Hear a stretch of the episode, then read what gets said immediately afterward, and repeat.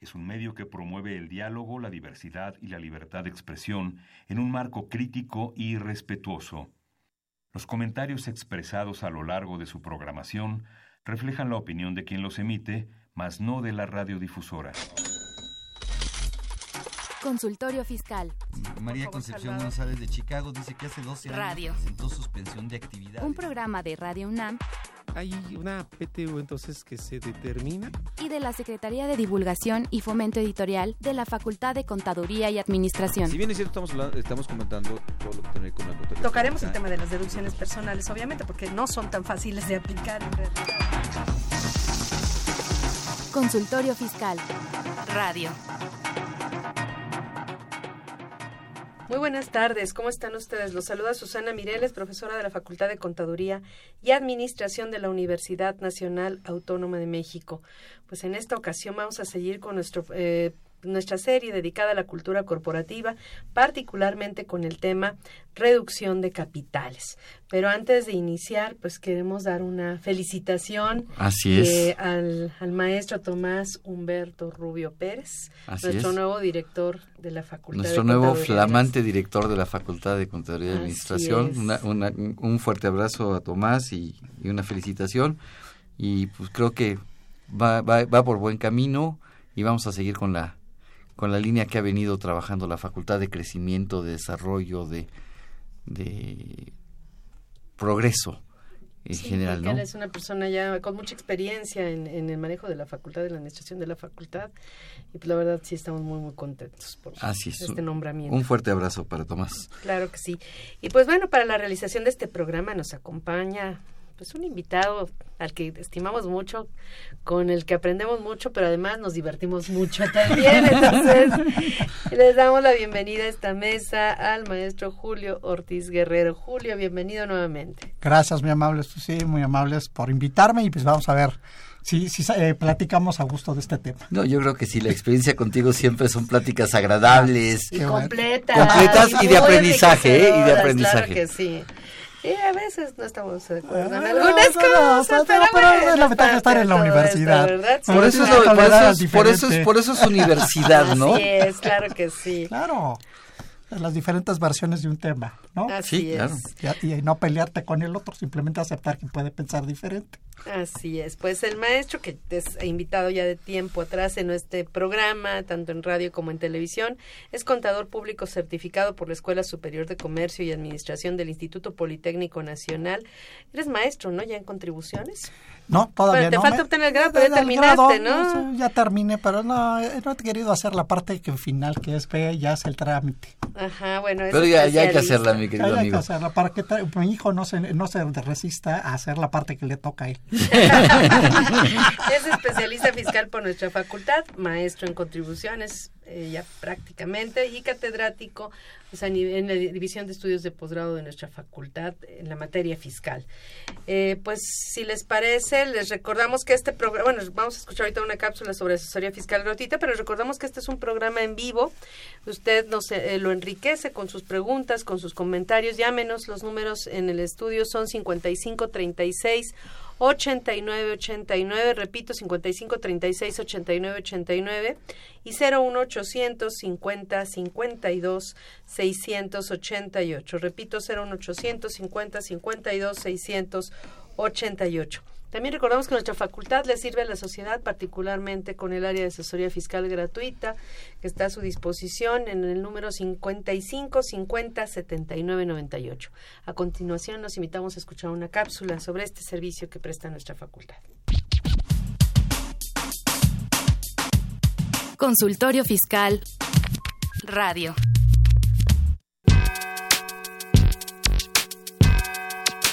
¿Los impuestos le causan problemas? ¿Dolor de cabeza? Ay, ¿qué le puedo decir? ¿Problemas de estrés? ¿Malestar estomacal? Ay, ¿No puede dormir? ¿Cuenta ovejas hasta el infinito? Basta de sufrir. Nosotros tenemos la solución. La Facultad de Contaduría y Administración te asesorará en tus obligaciones fiscales, laborales y de seguridad social, tanto de manera personal como vía telefónica. Así es, ya no te preocupes por tu declaración anual. El Departamento de Asesoría Fiscal Gratuita, que se encuentra en la División de Estudios de Posgrado, te ayudarán en lo que necesites. ¡Oh, qué bien! ¿Y qué tengo que hacer? Solo tienes que llamar al 5550 7998. Y no solo te atienden de manera personal o telefónica, también contamos con correo electrónico. Sí, escuchaste bien. Correo electrónico. Escribe a consultoriofiscal.fca.unam.mx. Con toda la ayuda que tendrás por parte de asesoría fiscal gratuita, tus malestares se irán al...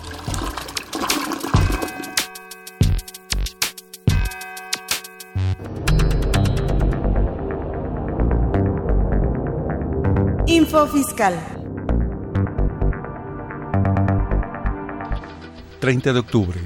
El Servicio de Administración Tributaria SAT informa que durante la emergencia por los sismos de septiembre ingresaron a la nación 550 donaciones provenientes del extranjero a través de 25 aduanas, por lo que a partir del 1 de noviembre los donativos que ingresen al país deberán sujetarse al procedimiento regular que marca la ley para ello el SAT y la Procuraduría de la Defensa del Contribuyente Prodecon presentan plataforma y formatos digitales para nuevas declaraciones informativas de precios de transferencia, en donde los contribuyentes obligados deberán utilizar la herramienta para presentar declaraciones maestra, local y país por país para dar cumplimiento a regulaciones de la OCDE.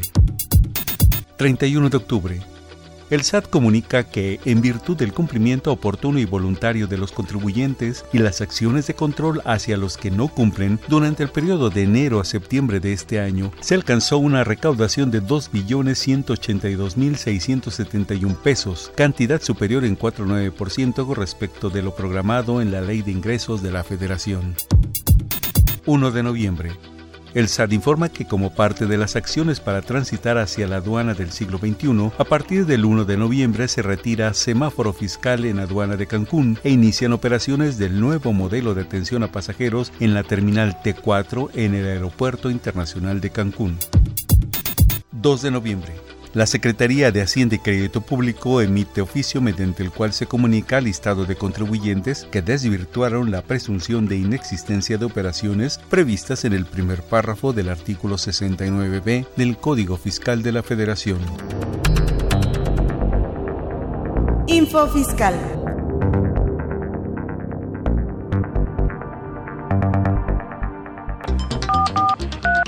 Llámanos, nos interesa tu opinión. Teléfonos en cabina 5536 8989. Lada 01800 5052 688.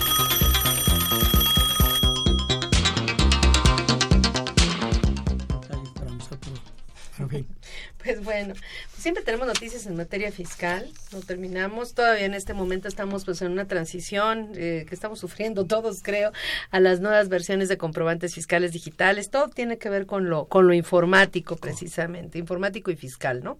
Pero bueno, eh, algo que creo que en lo que tenemos este que hacer una pausa en el camino y, y, retomar estos temas porque creo que no no son del dominio general, pues es el tema de la cultura corporativa, eh, prácticamente eh, referirnos a temas eh, pues eh, como capital, dividendos, acciones, etcétera, que muchas veces la gente no tiene idea de, de qué implican todo ello, ¿no? Entonces el tema de este de este programa precisamente es la reducción de capital, pero si les parece primero empezamos hablando del capital en general, ¿no? Eh, porque cuando uno ve el incluso a lo mejor no mucha gente luego en los negocios no se acostumbra a ver los estados financieros, analizarlos, etcétera.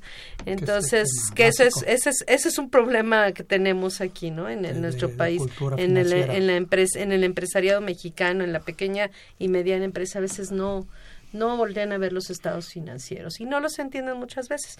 Y bueno, hablando del rubro de capital, ¿qué hay en el capital en un estado de situación financiera? ¿Qué es lo que representa en este caso? Bueno, el capital lo que va a representar, Julio, si me permites, este comentar y, y, si no me corriges, es el patrimonio de los accionistas, es lo que es de la empresa, realmente es de ellos. Sí, esencialmente representa la, la, la parte de ellos. Ajá. Esencialmente Porque es la empresa lo que es- es la parte de ellos del negocio. Así es, la parte que es la, lo que la- las propiedades de la empresa, lo que es de la empresa que le pertenece a terceros, Que son y- los acreedores. que son los acreedores, y la última parte que es de de esto socios. cuánto realmente es mío. Sí. Exactamente, ahí está, ese es el tema y el tema lo traes entre lo que aportaste y lo que has ganado. Así es. Ese es, en esencia, digo, o sea, así muy simplistamente, o lo que has perdido.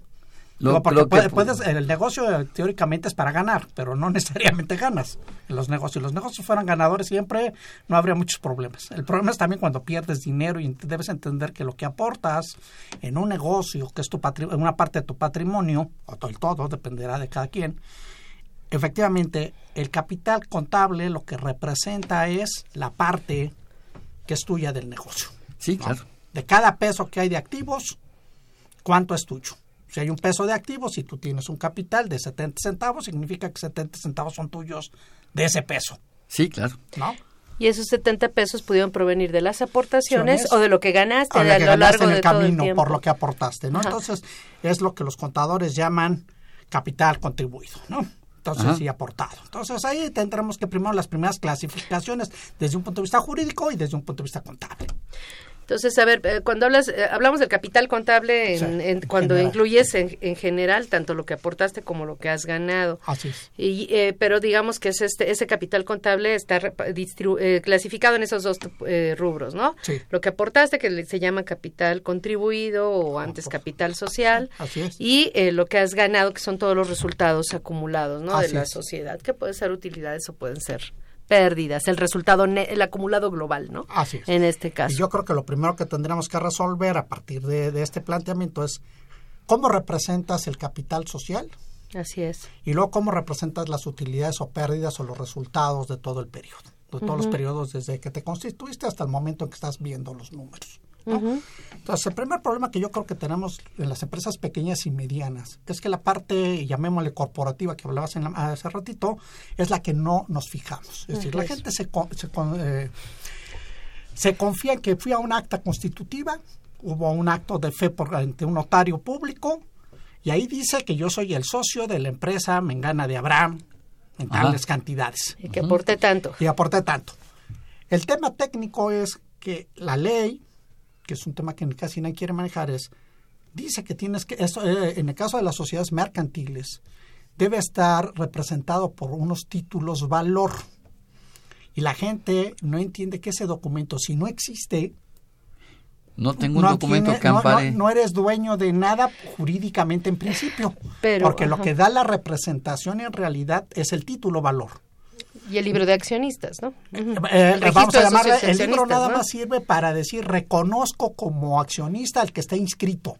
Pero si, si un tipo trae el título valor, aunque no esté inscrito, estás obligado a inscribirlo en cuanto le aparece el título valor, independientemente. Nominativo. Nominativo, independientemente de todas las demás consecuencias que pudiera tener el no haber este, avisado oportunamente del cambio de propietario. De la... Entonces, este es el primer tema en el que yo creo que cuando entramos a una famosa reducción de capital, es el primer tema que tiene que resolver un contador.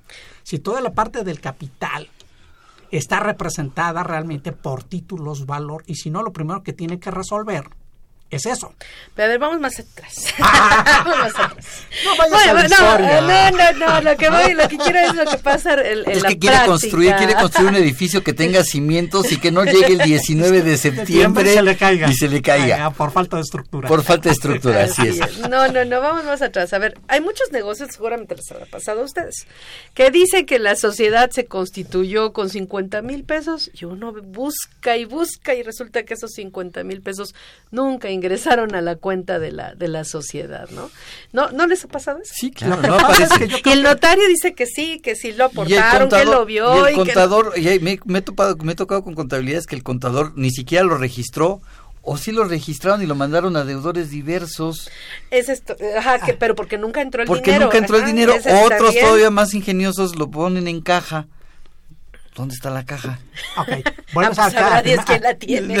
¿Alguien ha visto una caja? No, lo que pasa es que ahí es donde entras entre la parte jurídica y la parte contable. Y la realidad. La parte jurídica dice que cuando uno lee el acta, eh, ya sea el presidente o el tesorero de la sociedad, afirma, porque si leemos los instrumentos, dice que él afirma que los socios le entregaron a él el dinero. El dinero.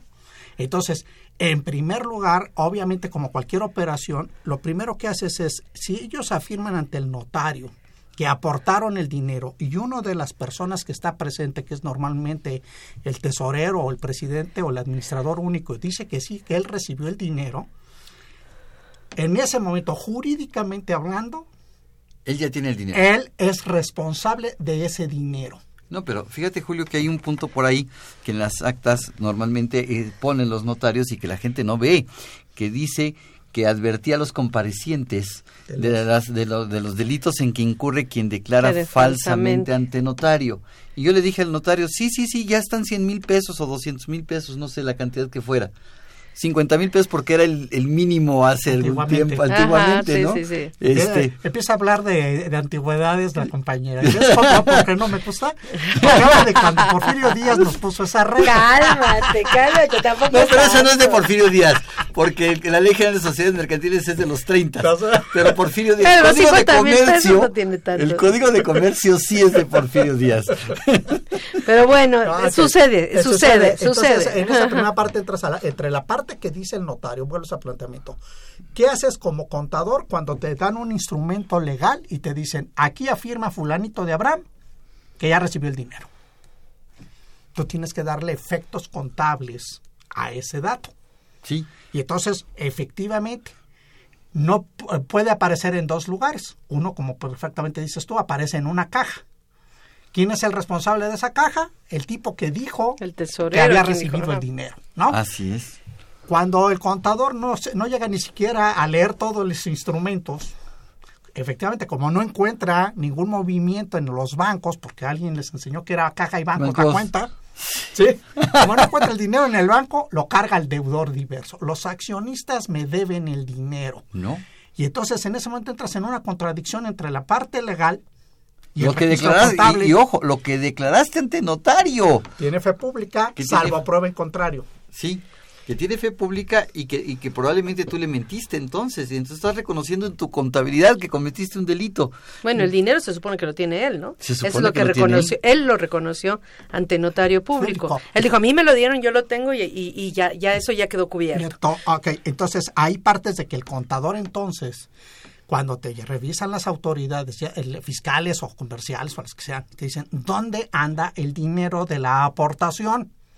Tú no puedes argumentar que la socia debe. Ay, ¿y yo no. por qué? ¿No? ¿Por qué me ¿Por, por, ¿por qué te volteo a ver? ¿Por qué no el las socio? mujeres nunca quieren ser responsables de nada. Chiste machista. Calla, calla, calla, canalla. regresamos al planteamiento, ¿no? Entonces tienes el tema de decir, en ese momento se le puede demostrar al contador que está en un error contable. Sí, claro. Tú no puedes ir en contradicción del acta. No. Tú puedes decir, el señor que es responsable nunca ha depositado el dinero en el banco. Eso sí es verdad. Porque no lo encuentro en ninguna Entonces, cuenta apartada. Abono, abono a capital social con cargo, cargo a qué? A, a la caja de la, a la, o a la tesorería de la, de la administración. A la caja a cargo de... La carga general o a la tesorería de, de fulano de, del, tal. de fulano de Abraham. Porque ese fulano de Abraham que dijo que sí había recibido el dinero, ese tipo se está obligando legalmente a que cualquier, en cualquier demanda legal él tiene que aportar el dinero. Tiene que Pero entonces sí está bien en deudores diversos. Sí, la, la pregunta sería, ¿quién es el deudor? ¿El accionista o el tipo que dijo que recibió el dinero. Y entonces el problema del deudor diverso es que normalmente los contadores ponen a los accionistas. a todos los socios. Y no es cierto. No es Sería el que dijo que lo tiene. Exactamente. Ahora, ahí hay, una es ahí hay una posibilidad que me va a afectar en la reducción de capital y a ver quisiera yo preguntarte, Julio. Porque la Ley General de Sociedades Mercantiles me dice que puedo en un momento dado, si así lo pongo en mis estatutos, Claro. suscribir el 100%, pero exhibir creo que el 20%. El 20% de las acciones, del valor de del una valor. acción. Así, y tengo un plazo, si no me recuerdo, de un año para exhibir el, el otro 80%. Bueno, se puede establecer un plazo, ¿no? Se Una, puede una establecer- fecha límite Sí, claro, para sí. aportarlo y si no lo estableces, se hace una publicación eh, para que a partir de esa publicación creo que tienes un mes para aportar Para el dinero. Así Ajá. es, por eso, pero Pero finalmente... finalmente hay que entregarlo. O sea, en lugar de agarrar y decir, como bien dice Susana, vámonos a los cimientos de, de la sociedad, este, ¿por qué dijiste que sí lo habías recibido si no lo habías recibido? ¿Por qué tema, no eso no lo podemos afirmar los Porque contadores tenemos el desde instrumento. fuera, porque el instrumento dice que, Que sí. dice que sí. Entonces, por eso volvemos al tema. usted no lo ha aportado a la sociedad, usted se lo debe a la sociedad, el tesorero o el presidente. O sea, la aportación sí se hizo, es lo que tú decir, dijiste. Desde el punto de vista jurídico está hecha. Porque el notario porque dijo usted que sí. afirmó- No, Porque porque, tú lo afirmaste Firmaste ante el no- notario nota y- que sí lo habías recibido. Y el notario dijo que, que, tú esa- habías dicho por eso él lo anotaba de que ya estaba exhibido el dinero. Entonces, en consecuencia, un acreedor tercero puede decir, yo a mí no me importa si el socio A y el B no han aportado. Aquí dice que Salvador, que Juan Pérez recibió el dinero y Juan Pérez lo tiene que exhibir. así es. En el caso de, de cualquier problema, digo, vamos al caso concreto de que la autoridad fiscal, por ejemplo, eh, vaya y quiera cobrarse un impuesto y no aparezca el dinero, pues él se va contra el administrador y le dice, compañero, usted es- me tiene que entregar el dinero. Porque es dinero de la sociedad. Porque es dinero de la sociedad, no es de usted. Entonces, Sí. ese primer tema es, es un primer tema. Y el segundo tema tiene que ver con el asunto de lo que decíamos de los títulos valor. Si el título valor ya lo tienes, Pero a ver, vamos no entonces. pueden argumentar que no, que no he pagado porque el documento es un, es un título valor que se representa por lo que ahí dice. Y si ahí dice que yo ya exhibí el dinero, Que ese es otro tema, porque ¿Y ahí... lo firmó quién? el- ¿Quién el firmó? presidente el del presidente consejo, del del consejo o el administrador único. único. Bueno, les recordamos a nuestros radioescuchas que este programa lo puede ver y escuchar por Twitter en arroba con su fiscal. Entonces, para que estén al tanto de, de todo lo que estamos diciendo aquí. Y, bueno, y nos Y vean se diviertan, y se diviertan, sí. aquí Y se diviertan con este, con nuestro don invitado. Julio. Claro que sí. Nos- Entonces, yo creo Oye, pero a ver, entonces, a ver, eh, sí. eh, está el tema este, entonces ahí sí estará bien, pero porque ya tienes un instrumento donde Exacto. una persona que tiene fe pública dijo que el dinero, que, que le dijeron que el dinero se aportó y que ya está, ya está exhibido. Pero bueno, luego está el tema de cuando, eso es digamos en la Constitución, pero luego está el tema de que luego se hacen aportaciones adicionales, se reúne la asamblea de socios y dicen, oigan, pues necesitamos tanto dinero, quien aporta y se comprometen a, a aportar. Como bien dice Salvador, eh, es obligatorio aportar de entrada el 20% de lo que te 20%, comprometes me a aportar. Sí. Ajá.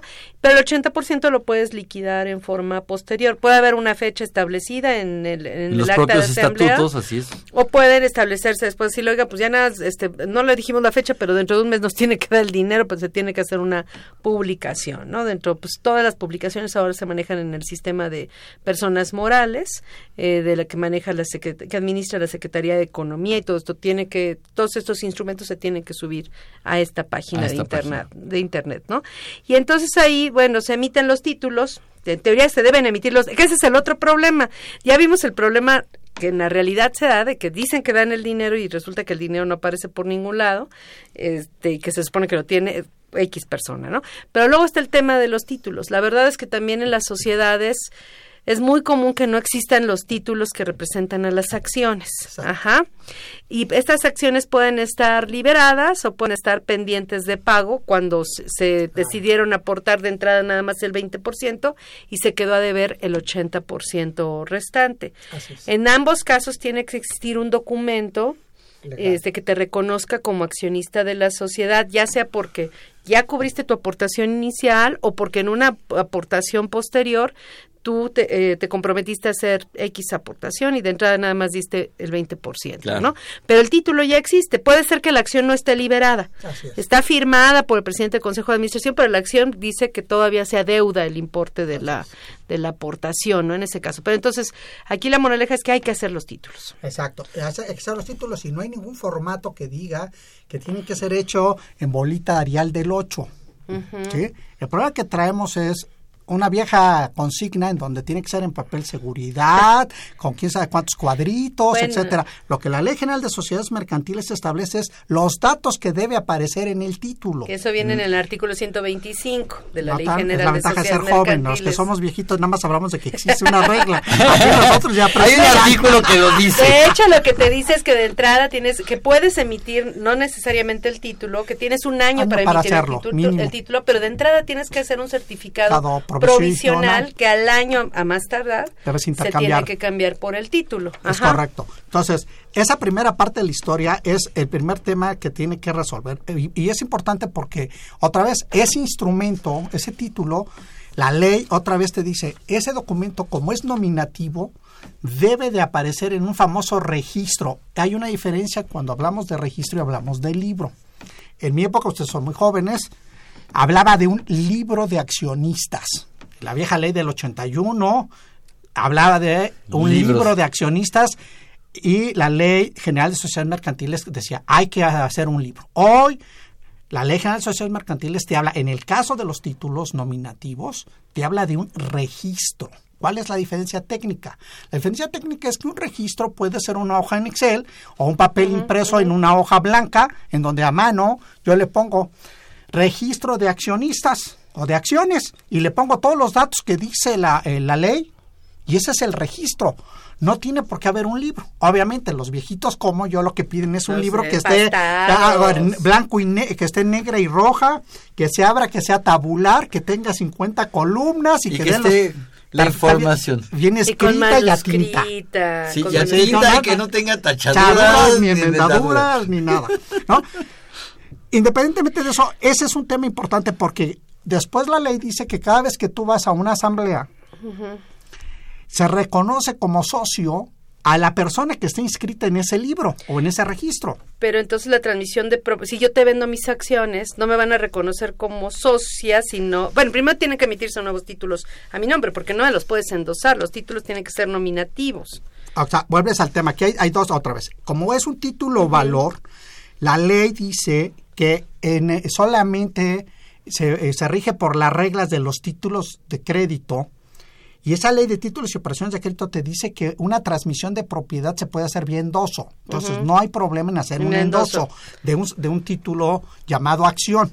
En lo que es diferente el título llamado acción de un título eh, de crédito es que este hay ciertos derechos que no aparecen literalmente en el documento. Son los famosos derechos corporativos, que son mi derecho a votar en las asambleas, mi derecho a tener partes proporcionales en caso de aumento o disminución del capital, ¿de acuerdo? Y a, y a- y asistir eh, eh, este, con voz y voto si es que aparezco con votos limitados. Esa parte corporativa no es de un título de crédito, pero todos los demás sí son de un título de crédito. Entonces, por eso es trascendente el documento, porque el documento cuando tú quieres transmitir en una enajenación de acciones, hay dos tipos de, llamémosle, de la operación. Uno es el famoso contrato de compraventa de acciones, en donde lo que viene son lo pactado entre las partes, entre enajenante y adquirente. Pero si ese contrato no está confirmado con el endoso del título de crédito, pues cuando tú llegas a la asamblea, imaginemos tú llegas a la asamblea de la empresa y le dices, aquí está mi contrato, le acabo de comprar a Juan Pérez las acciones y nada más traigo el contrato, pues tú pues con la pena del mundo, eso no me sirve de nada. Tráigame endosadas las acciones y efectivamente me endosas las acciones y entonces el tipo que lleva el registro, que normalmente es el secretario de- del consejo o el secretario de la asamblea, ese tipo está obligado por ley a que si tú le presentas el título, aunque no le presentes el contrato de compraventa, el tipo te tiene que inscribir en el registro. No, te, no hay, no y hay se tienen que emitir las nuevas Y acciones. después ya veremos si tienes que cambiar acciones o no tienes que cambiar acciones. Esa es una decisión Pero son corporativa. nominativas, ¿no? Las O acciones. sea, por son eso, cuando haces, un, cuando haces un endoso, el endoso puede ser de tres maneras. Endoso en procuración, que es cuando estás en una demanda, ¿de acuerdo? Un endoso en propiedad, ¿no? Que es el caso concreto, cuando tú endosas en propiedad. Es, le transmites los derechos de A a B y en ese endoso tú puedes poner el nombre y con eso es suficiente legalmente hablando. No hay ninguna regla de la ley general Que de sociedades que me obligue A a, sustituir el- a sust- el- el el título documento. 1 por, por otro título en virtud de que cambiaron los socios. Lo que sí me dice es que en este famoso registro Tienes que estar tiene inscrito. que venir la secuencia de, de la ena- de las enajenaciones. A le vendió a B, B le vendió a C, C le vendió a D si es que existe. ¿No? Pero sí si tiene no que te ver- inscribes, no te consideran dueño. no te consideran dueño legalmente hablando.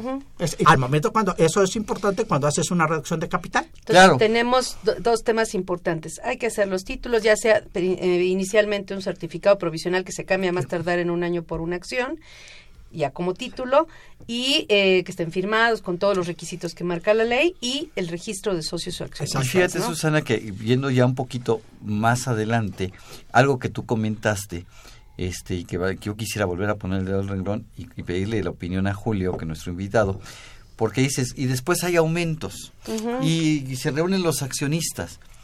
A veces ni siquiera se reunieron. A veces nada más de repente le dijeron al contador, aquí está este depósito de un millón de pesos, es aumento, Es de, capital, aumento de capital. y regístralo en el- como aumento de capital. ¿Y quiénes son los accionistas? ¿Dónde está ¿Quién el acta de asamblea? ¿Dónde se aprobó? Porque he encontrado empresas que capital social, 5 millones de pesos. Ok, déjame ver tus, tus actas. Tengo la constitutiva de 100 mil pesos. ¿Y, ¿Y cómo llegaste de 100 mil a otras? 5? Ah, pues es que de, de 100 mil lo llevamos a 1 y de 1 lo llevamos a 4 y de 4 lo llevamos a 5. ¿Y dónde están las actas? ¿Y dónde están los documentos? Por eso el tema.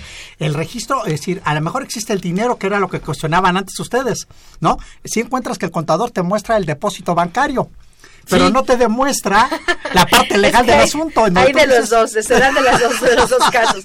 Pero bueno, si les parece, vamos a una pausa pausa, y ahorita claro. continuamos con este tema.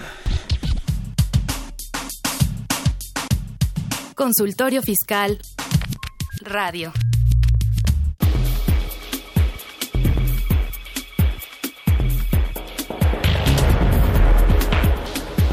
En esta nueva edición, la 677 Consultorio Fiscal, como siempre, aborda interesantes artículos de corte jurídico, laboral, contable, financiero y fiscal.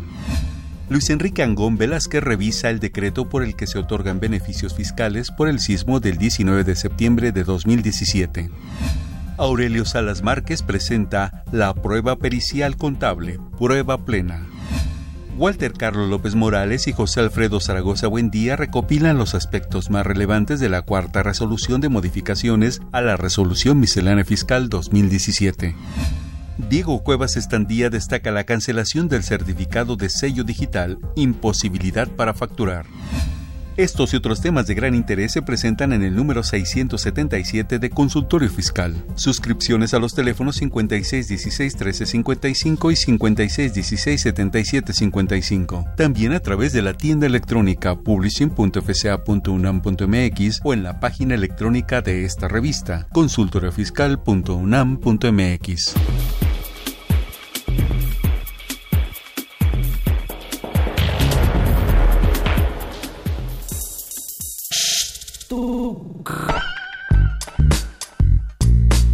Si estás interesado en este y otros temas de consultorio fiscal, ingresa a tu navegador y escribe Radio UNAM. En la página principal, da un clic en 860 de AM, que se encuentra en la parte superior derecha. O si lo prefieres, da un clic en Programación AM y selecciona Consultorio Fiscal Radio, donde podrás acceder a nuestro contenido seleccionado. Suscríbete y podrás reproducirlos cuando quiera desde tu iPad, tablet o celular. Síguenos por Twitter.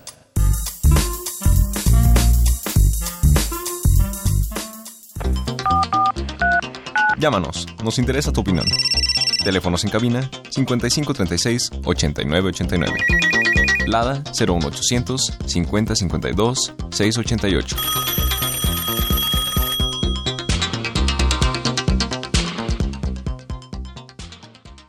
Pues véanos por Twitter. Recuerden que eh, la dirección es arroba con su fiscal.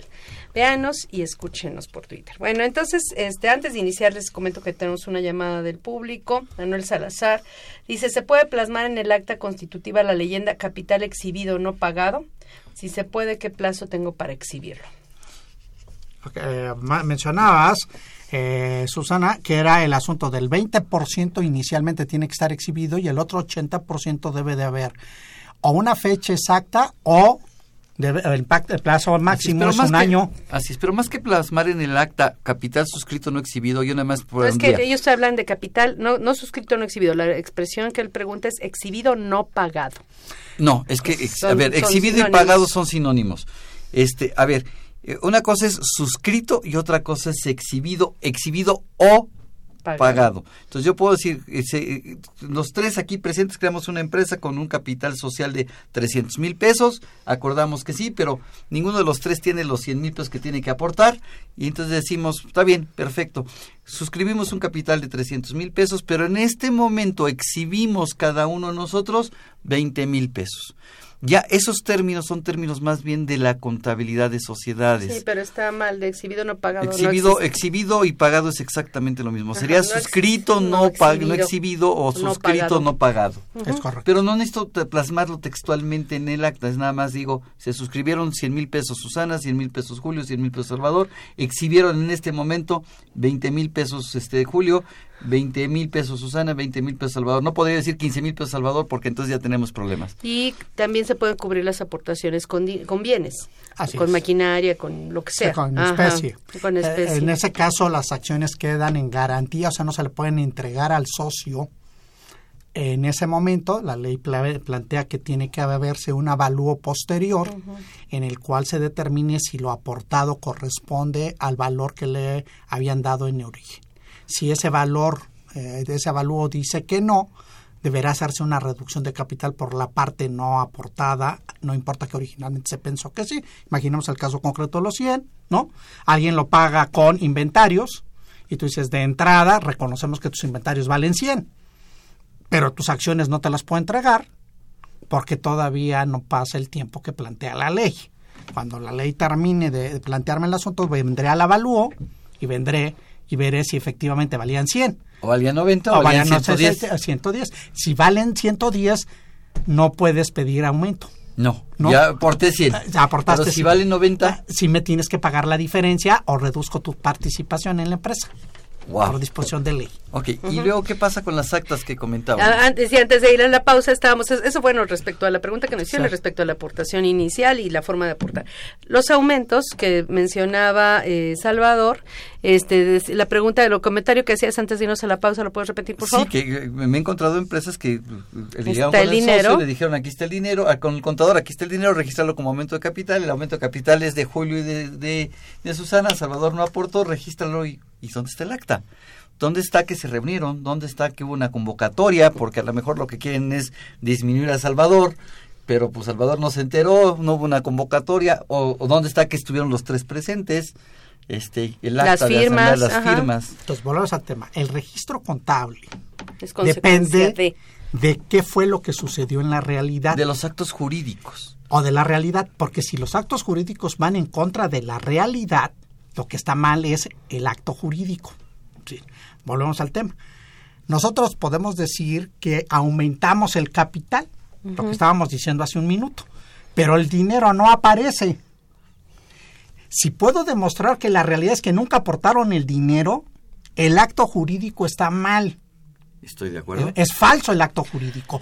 Lo, por eso es importante, es primero la realidad. La realidad es, los socios se acordaron a hacer el aumento, sí. Ahora dime en qué instrumento legal se plasmó esa idea de los socios, lo que bien planteas tú. Oye, a ver, para primero es cuándo los convocaron para este tema, ¿no? Por sociedades mercantiles y las otras este, sociedades siguen por, eh, por decisión de ley este asunto. Es primero tienes que convocar a una asamblea que puede ser de dos tipos, ordinaria o extraordinaria. En el caso de la parte fija del capital, es una asamblea extraordinaria porque tienes que mover los estatutos sociales y eso lo plantea la ley de sociedades mercantiles. Y entonces una asamblea extraordinaria de entrada es una asamblea que requiere lo que se llama voto calificado, ¿sí? 70 más X, ¿no? Y de ese 70 el 50 más 1 para, para ganar la pelea en, la, en el acto. Dos, si es en la parte variable del capital, existe la posibilidad de que en lugar de ser una asamblea extraordinaria, sea una asamblea ordinaria. La diferencia técnica es que todas las asambleas extraordinarias tienen que ir a protocolización ante la fe de un fedatario público. Entonces, este primer tema que tú planteas, cuando nos pusimos de acuerdo, pues primero es dónde está la convocatoria. Si no hay convocatoria, la regla dice, si están juntos los tres socios, puede no haber convocatoria pública. Pero tiene que estar el acta y firmada. Debe estar firmada por todos los socios. Y volvemos al tema. Si estamos viendo la parte fija, tiene, tuvo que haber sido protocolizada ante notarios para que surta efectos legales ante terceros. Si es en la parte variable, tienes que checar los estatutos si prevén que en una asamblea ordinaria se hacen aumentos de capital. Si no lo prevé, regresas a hacer una asamblea extraordinaria, aunque sea en la parte del capital variable, ¿no? Entonces, estos temas el contador que no que simplemente registra porque el patrón le dio una orden, él hace el registro, así hace las declaraciones, etcétera. Cuando llegamos al famoso concepto de reducción de capital o a la enajenación de acciones, es cuando nos enfrentamos a la parte corporativa y decimos, esto no está sustentado, con instrumentos legales. Entonces, ¿cómo reduzco el capital? Pero a ver, espérame, antes de, reducir el capital, ¿qué pasa? Y es algo que se quedó como medio eh, eh, este, dicho al principio del programa. ¿Qué pasa cuando se comprometen a aumentar el, el, capital? Se comprometen a aportarlo y no lo han aportado. ¿Qué registro se hace contablemente? ¿Cómo se presentan los estados financieros cuando dice alguien voy a aportar, pero todavía no se aporta? Bueno, en los estados financieros, Julio, corrígeme, tendríamos que presentar que el capital social, en el ejemplo que puse de los 300 mil y los 60 mil, yo tendría que presentar un capital social de 300 mil pesos con una cuenta complementaria de capital. Estamos acostumbrados a poner las cuentas complementarias de activo y de pasivo y se nos olvida que también hay cuentas complementarias de capital. Y aquí podría... Entonces aumentas el capital por 300 y, pongo una complementaria de capital que en este caso sería de naturaleza deudora para, los contadores para disminuir donde pongo capital suscrito no exhibido y entonces pongo que ahí hay este 140 mil pesos o 240 mil pesos y que por lo tanto 300 menos 240 pues realmente estamos operando con 60. Exacto. Pero los estados financieros deben mostrar el neto de 60, nada más como capital, ¿no? Otra vez, y por eso cuando al inicio hablabas de los deudores diversos, esa es una mala técnica. como, contador, ¿no? O sea, no puedes ir a cargar a un deudor diverso porque un deudor diverso es una persona extraña al concepto capital. Sí. En el caso del capital, lo que tienes que hacer es uso de esta famosa cuenta complementaria para que en el capital se note el problema de cuántos de los socios no han aportado pero, Pero porque ahí se comprometieron y no lo han aportado. El otro caso era el de que sí habían, habían aportado, pero el dinero dijo que lo tenía. O dijeron, o dijeron que lo habían aportado en Italia de menos 50 y el Estado financiero diría capital social cero. Sí, pero ahí hay, que ver lo que ya comentamos, que decía el instrumento público, ¿no? Luego dicen, en una acción definitiva o en un certificado provisional, ¿se puede decir que capital no está pagado o existe monto mínimo a pagar obligatorio y lo demás se puede pagar después? Pues sí, ya lo dijimos. 20% y, y la acción no estaría liberada. si no dice cuánto está pagado o cuánto no, nada más dice liberada o pagada. O, no liberada. O no liberada. Bueno, entonces ya tenemos la parte, digamos, de los aumentos. Nada más aquí por último, con relación a lo que decían de los aumentos, porque es algo muy importante, sobre todo en tiempos recientes, ¿qué pasa cuando alguien llega con dinero en efectivo a aportarlo a la sociedad? Tienes dos temas básicamente. El primer tema tiene que ver con el asunto de la responsabilidad de los administradores de recibir dinero en efectivo por X cantidad superior, creo que son los 500 o los 600 mil pesos, si mal no recuerdo, ¿sí? Esa cantidad hace que la empresa no puede, no puede dejar de decir, simplemente lo que hace es avisarle al SAT, hay un socio que está, mil pesos que, está aportando más dinero, está, se está aportando dinero en efectivo y pues tú alcanza mil pesos es lo que y puede ser en moneda nacional, en, este extranjera, oro, plata, lo, que, sea, lo que lo que se considere efectivo. Distinto a una ah, transferencia o un cheque. cheque, exacto. O bienes, ¿no? O la entrega de mercancía. Y si no reportan al SAT, ¿qué pasa? Ahí hay dos, dos implicaciones. Primero, la implicación hacia los administradores la aplicación hacia los administradores pudiera ser no nada más del orden fiscal, podría entrar entonces al problema de lavado de dinero, en donde la, las reglas te indican que allí hay, esa falta de aviso puede tener implicaciones de lavado de dinero para los administradores porque son bueno y si avisas de todas maneras es probable que exista una investigación pero, el administrador, el administrador ya se salió del problema los que tienen el problema ahora son los socios que tienen que demostrar de dónde viene el origen del dinero. Pero eh, ese es un primer tema. Y el segundo tema es la multa en automático, porque la falta de aviso al SAT está, eh, está es una violación a las reglas y en consecuencia el SAT puede establecer la multa hacia la sociedad por no haber hecho el reporte. Y el ingreso, ¿no? Porque si no lo avisan, se convierte en un ingreso para la persona moral. Un ingreso y un acto o actividad para efectos de IVA. Y, y se, se, vuelve un muy, muy complejo el asunto, ¿no? Pero bueno, vamos a tomar, vamos a una pausa y continuamos ahora sí con el tema de reducción de capital. Así entramos al de Sí, nada más hay que comentar que primero se requieren aprobar estos... Consultorio Fiscal Radio. Los invitamos a que nos vean en la radio y nos escuchen por televisión. Consultorio Fiscal, radio y televisión. En el 860 de AM y en la barra de Mirador Universitario Coae. Abordamos los temas de tu interés como impuestos sobre la renta, declaraciones, testamentos, pensiones, seguridad social, estímulos fiscales, discrepancia fiscal, régimen de incorporación fiscal, entre otros temas. Con destacados especialistas en la materia. Los miércoles por Radio UNAM. Los jueves por internet. Y los sábados por TV UNAM. Véanos en la radio. Escúchenos por televisión. Invertir para aprender. La Facultad de Contaduría y Administración de la UNAM, a través de su División de Educación Continua, invita al sector público y privado a formar parte de sus múltiples cursos, talleres y diplomados sobre temas de contaduría, administración e informática, con el objetivo de promover la vinculación universidad-empresa-gobierno. Así que ya lo sabes, prepárate en Liverpool 66, Colonia Juárez, Distrito Federal. Informes 5533-1617 y 5533-1618. O si lo prefieres ingresa a la página dec.fca.unam.mx. No hay excusas. En la División de Educación Continua hacemos capacitación, a la medida.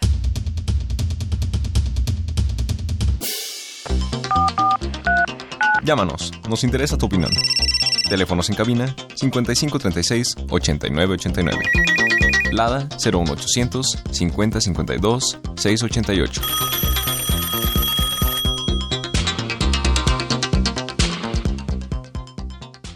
Pues recuerden que estamos en Twitter, nos puede ver y escuchar por Twitter, la dirección es arroba con su fiscal. Y continuamos entonces con nuestro tema. Ya hablamos entonces de las aportaciones. Nos pregunta nuevamente del público Diego Olvera, dice, ¿una acción se puede imprimir en cualquier tipo de papel, siempre y cuando cumpla con todos los requisitos?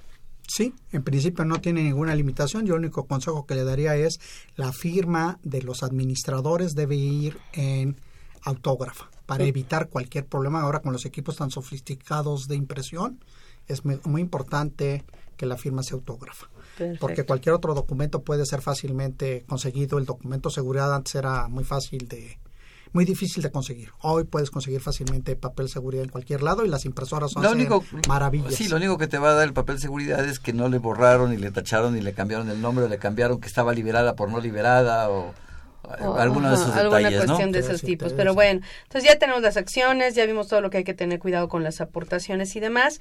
Pero ya dijimos que el capital eh, que se va, que, es susceptible de reducirse, no nada más son las aportaciones, sino también todo lo que lleva acumulado a la sociedad en cuanto a resultados. Hablemos de utilidades y hablemos de pérdidas.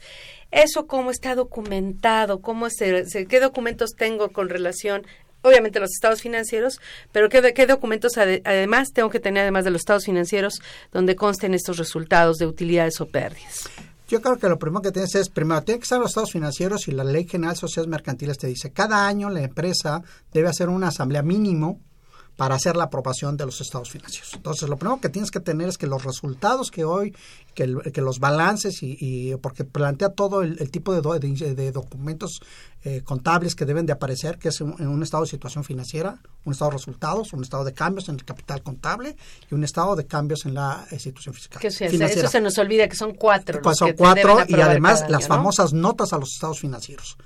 Es, ese documento debe existir primero por cada año desde que se constituyó la empresa hasta antes de que se pretenda hacer la reducción, en donde la secuencia de esas aprobaciones de balance permitan llegar a que los resultados y el capital que, demuestran los balances corresponden a lo que dicen las actas. Ese es un primer tema.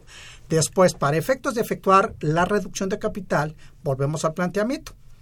Se requiere primero una convocatoria para establecer el porqué de la reducción del capital.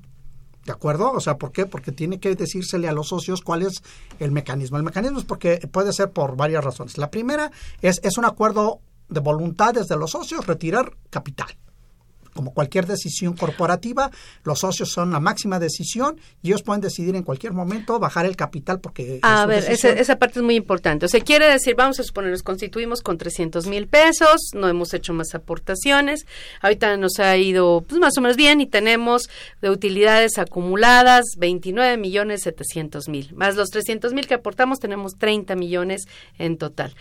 Vamos a seguir juntos los tres pero decidimos bajar el valor del, del capital contable, que ahorita vamos a poner que cada quien tenía una acción de 100 mil pesos, tres acciones que valen ya no los 100 mil pesos que con los que arrancamos cada uno, cada una vale ahorita 10 millones de pesos. Entonces ahorita nos podemos poner de acuerdo y decir, pues ¿qué les parece si le bajamos el valor a, nuestra acción, a la acción que cada quien tenemos y que en lugar de que valga 10 millones, no sé, va a valer 7 millones cada una.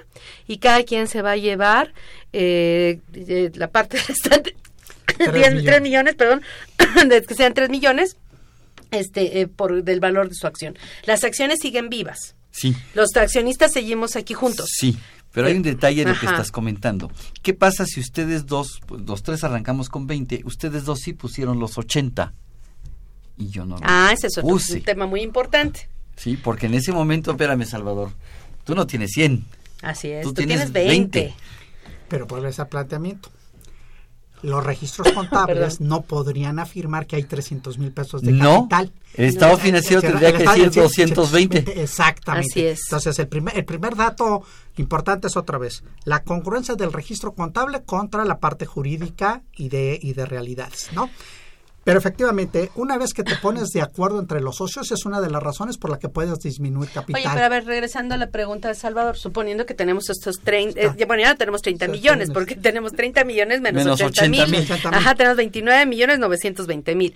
Entonces, en realidad, los resultados que tenemos acumulados nos corresponden en su mayoría a ti y a mí, y a Salvador le corresponde la parte que, que, le toca, la propia ley lo dice. Otra vez, si no hubiéramos hecho en el año siguiente el, ejercicio de exigirle a él el pago de su parte, técnicamente de, eh, esas asambleas debieron haber establecido la reducción del capital. Ahí tienes la primera eh, reducción de, capital, Porque él al momento que no exhibió los 80 tenía que haber regresado a 20 para que entonces regresemos a que tienes la parte alícuota de, la, de los resultados y la parte alícuota del capital que has aportado. Sin embargo, él puede deberse a que nunca le dijimos la fecha en que tenía que entregar los 80. no pudimos no establecerlo en el acta. Y entonces cuando no le das una fecha, te dice la ley que tienes que hacer una asamblea y decirle, oye, tienes hasta tal día para entregar el dinero, tienes que darle por lo menos un mes y si no hay una fecha y entonces ya de ahí le puedes decir oye no no no aportaste entonces procedes a la reducción viene una reducción de capital por ley. Así es ya no por decisión de socios. Exacto. Es una reducción de capital obligada por, la, ley. por no haber hecho las aportaciones sino por, ahora bueno primero puedes incluso vender las acciones. ¿Eh? puedes vender la acción que las puedes tomar la decisión de vendérsela o no. y si no la ven no de vendérsela a otra persona y si él o a ustedes. o a nosotros.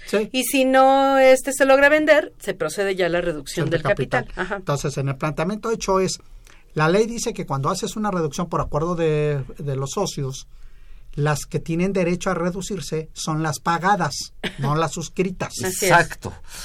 Entonces, en este término, volvemos al planteamiento que, hizo, que hicieron al principio ustedes. Es de lo que está aportado, es de lo que podemos reducir. Así es. de lo que no está aportado, no. Lo suscribiste a Salvador, pero nunca lo aportaste. entonces ya, le vamos a bajar el valor a 7 ah, ah, millones por acción, ¿no? Esa es una, eh, a 7 millones. La pregunta obvia es, ¿qué le estás entregando y qué te está entregando él? Entonces, cuando tú haces una reducción de capital desde el punto de vista corporativo, lo primero que retiras es tu capital. O sea, te vas a llevar el, el 30% de, los 100 mil. De los 100 mil y la otra parte son de los resultados. En la parte fiscal del asunto, vas al revés. Sí. La ley establece que el supuesto de la ley fiscal es primero se retiran utilidades y luego se retira aportaciones. Entonces, bajo esa mecánica, tú en la parte fiscal tienes que hacer esos dos, Cuando tú reduces capital contable, bueno, contable y, y, jurídicamente. hasta jurídicamente de sentido común, te llevas un pedacito de todo. Así es. Te llevas, eh, si vamos a reducir el capital en un 30%, te llevas un 30% del capital aportado inicialmente o las sucesivas aportaciones que hiciste y un 30% de los resultados netos. Así Es. Y entonces, eh, digamos que todo el capital contable se reduce en un 30%. 30% y entonces te llevaste la parte proporcional de capital social y la parte proporcional de resultados. Así es. Así en términos muy genéricos. ¿Y paga o no paga impuestos? es ahora el eh, eh, tema. Y entonces entras al otro tema. Ahora va la parte fiscal, lo que te va a decir es, veamos cuánto de esas utilidades que te estás llevando hoy ya pagaron impuesto y cuántas no han pagado impuesto. Pero primero, te llevas ajá. las utilidades y después el capital. No, por primero es el capital cos- de aportación, ¿no? fiscal, no, para No, para efectos efectos fiscales fiscales primero no. es dividendo. Para Primero comparas el, el reembolso por acción contra el capital de aportación por acción Exacto, exacto. y se determina un excedente. Así es. E- Ese excedente es utilidad distribuida. Así Sí, pero y a eso contra la CUFIN. Ajá. No, pero primero comparas, comparas el, el- el- el monto que estás regresando contra eso. Y entonces primero retiras utilidades y si todo es utilidades, pues entonces todo será CUFIN. Pero a lo mejor tengo utilidades CUFIN y tengo utilidades no CUFIN. Sí. Y el- algunas Y pagarán pagar impuestos, y otras no, no. pagarán impuestos. Otra vez, vamos al tema. Las utilidades CUFIN lo que significa es Que ya ya en la empresa, abusados, porque aquí hablamos de dos tipos de personas. Ajá. Tenemos dos tipos de gente, el que percibe y el que paga. Aquí cuando estamos en una reducción de capital, este concepto de compara capital contra Compara reembolso contra, Reembolso contra- capital contra de- Cuca. ajá. Esta cosa es para determinar si la empresa eh, que va a pagar la reducción ya pagó impuestos sobre esa utilidad. Pero primero, si la empresa ajá. no ha hecho ese trabajo, entonces la empresa debe el impuesto sobre la renta de esa utilidad. Y lo tiene que pagar. Y lo tiene que pagar primero. Pero a ver, entonces primero es el reembolso, lo que le vas a dar a cada quien contra lo que vale su capital de Ah, aportación, aportación. que es su capital social actualizado. Sí. Esa cantidad, no, eso que le estás regresando de lo que de la cuenta de capital de aportación actualizado, que es su capital actualizado, eso no tiene por qué pagar impuesto porque es le estás devolviendo parte de lo que él te dio. Sí. Lo que excede de eso son utilidades Así distribuidas que puede ser que hayan pagado o no, no hayan, hayan pagado, pagado. impuesto. ¿Quién tiene que pagar? Pues la sociedad. Así. Ah, pero al, pero al socio, si hay utilidad este, distribuida, al socio a partir de 2014 hay que retenerle además Un un 10% extra, ¿no? Eso es lo que marca la ley. Y entonces, bueno, se, se paga el impuesto que se tenga que pagar por parte de la sociedad o, o no. A lo mejor todo lo que se le está entregando ya pagó impuesto y ya la sociedad no tiene que pagar más. Pero ese es un primer cálculo del impuesto. Pero hay un segundo cálculo. Sí, que es, volvemos al planteamiento, re- reconoces que todo lo que se distribuyó primero es utilidades. Entonces, por eso te pide que compares capital contable total contra cuca total. Contra COFIN. Contra Cuca. no Contra contra- Contra Cuca, para determinar. para sí, exacto. determinar cuánto de esa utilidad es o no es Utilidad. utilidad. Y entonces te dice, el reembolso, lo que planteamos, imaginemos lo que planteabas tú. Tres, ajá, tres Eh, millones. 3 millones. De esos 3 millones, el 30% son 300 mil pesos, digo, son que 30 por 100 mil, 90 mil pesos, ¿no? 90 mil pesos sí son reducción de capital y todo lo demás son redistribución de. Sin embargo, en la fracción segunda, todo es primero. Ahí, en la ahí se castiga a los accionistas que se quedan. que se quedan La por- primera, la el primer cálculo es pa- a nivel del accionista que, que se, que lleva el lleva, dinero, el ajá, o que se va o que se queda, pero que se lleva el dinero, el que se lleva el dinero, cuánto de lo que le estás entregando es su dinero, que se lo estás devolviendo, que eso no causa impuesto, el excedente de lo que le estás entregando son utilidades, Así es. que hay que ver si ya pagaron o no pagaron impuesto, y si no lo han pagado, pues hay que pagarlo por parte de la empresa, y al accionista, en su caso, habrá que retenerle un 10%. Y puede ser que el, el accionista se lleve toda la CUFIN, el accionista que se está retirando, ¿eh? No, porque es proporcional Por a los- los por los accionistas. Pero en el- segundo proce- en el mecanismo, segundo cálculo. Ahora ya no, antiguamente sí, por la forma en Sí, que antes se hacía. antiguamente Eh, ya hoy, por efectos de ser eh, este CUFIN cu- eh, por acción, eh, no se le da. Lo que sí se te puede dar es un problema de cuando en el capital aportado, digo, en el capital hay este, capitalización de utilidades. Ahí es probable que pueda haber un problema técnico de, de- de determinación, pero, pero finalmente sí es un, un tema de eh, que ya no se da ese efecto. Pero en la segunda parte efectivamente castigas a los que se quedan. Porque la segunda parte ya no me importa cuánto se lleva. Vamos a suponer que no fue el caso de que bajamos el valor de capital, que fue el primer Que ejemplo Salvador que se va. Aquí Salvador ya no nos quiere ver y entonces se va. Y ustedes ya no lo Ya quieren sabes ver. cómo es él. Sí. Ya, Muy Salvador. sensible. Entonces se va a llevar, la ter- él sí aportó todo en su momento y todo. Se va a llevar su lo que el 33% de lo que vale la empresa. Eso implica se va a llevar util- el 33% de las utilidades, el 33% del capital social. Y entonces él sí se va. Y le damos pues lo que les regresamos, lo que le aporta, lo que le, le, damos todo el dinero que le toca y entonces vemos cuánto de lo que le damos es simplemente su dinero actualizado, eso no causa impuesto y la diferencia son utilidades pues que tiene que, que eh, tiene que pagar impuesto la sociedad o eh, este la sociedad que se supone que ya pagaron en, en, algún momento vía declaración anual y si no lo tienen que pagar la empresa. Y ahí le tendrán que retener un 10% extra. Pero luego viene el, la segunda parte del cálculo, donde ahí, bueno, ya no nos importa Salvador, si nada más es total de empresa contra total de capital. Y ahí pagan impuestos por los que se quedan, quedan. José Julio y yo, bueno, la empresa, pero el, el, de alguna manera los que afecta es a Julio y a mí, porque se hace una, un pago del impuesto por la diferencia entre el capital contable y, y el capital fiscal, déjame decirlo de esa forma, sin que exceda por, sin que exceda la base del monto del reembolso, ¿no? Así es. Y aquí el tema es nuevamente esa por, ese pago uh -huh. es el que nos va a dar después otro mecanismo para, eh, pero no al pagar dividendos.